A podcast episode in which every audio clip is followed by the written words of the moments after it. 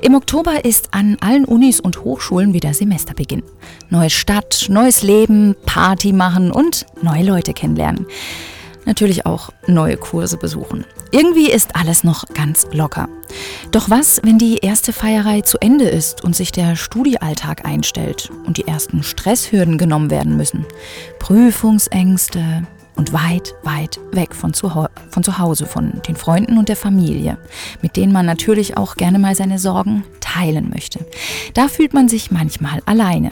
Dagegen gibt es seit 2010 die KA Nightline, das Zuhörtelefon in Karlsruhe und Pforzheim. Das stellen wir euch in unserer heutigen Engagier dich Folge vor. Zu engagieren finde ich wirklich wichtig. Das motiviert mich. Klar engagiere ich mich. Das bedeutet für mich, Verantwortung zu übernehmen, Spaß zu haben. Man ist eine Gemeinschaft. KIT-Studenten engagieren sich.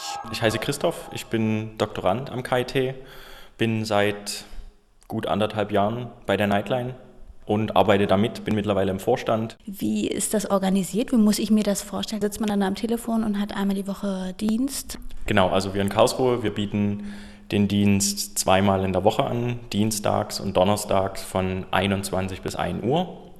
Und der Dienst sieht so aus, wir haben ein Dienstzimmer.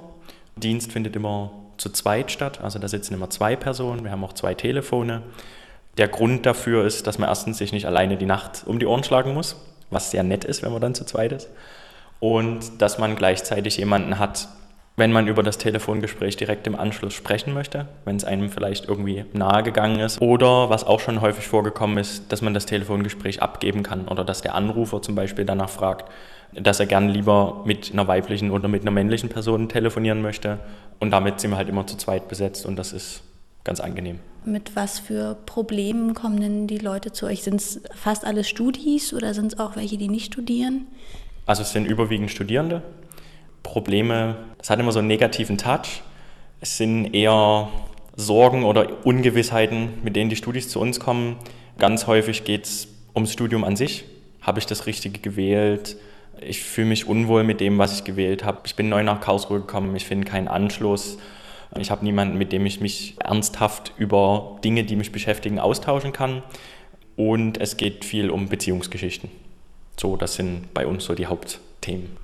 Jetzt bist du seit anderthalb Jahren dabei. Was hast du jetzt in der Zeit, wo du die Telefondienste abends übernimmst, was hast du denn da für dich auch persönlich mitgenommen? Ja, ähm, also die Schulungen geben einem ein bisschen eine andere Sicht auf die Dinge, weil man einfach lernt, mehr auf den anderen zu hören.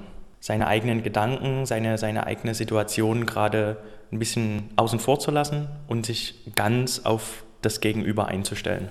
Ich für meinen Teil bin, glaube ich, in der Zeit Problemen, die mir so im Alltag begegnen, auf der Arbeit oder in der Familie, ein bisschen gelassener gegenüber geworden. Dass man einfach, wenn man das feststellt, es ist irgendwas, dass man sich das erstmal anhört und guckt so, jetzt guckt man erstmal, wie schlimm es wirklich ist.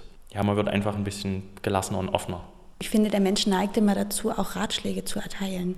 Das ist irgendwie in einem drin. Ja, das ist eine ganz schwierige Kiste. Also im Freundeskreis funktioniert das nicht. Also man will ja Gutes tun und will dem besten Kumpel oder der besten Freundin, die ankommt, ja, dann probiert es doch so und so.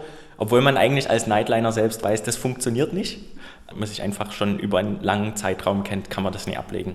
Am Telefon wiederum, also mit quasi mit Fremden, funktioniert das wunderbar.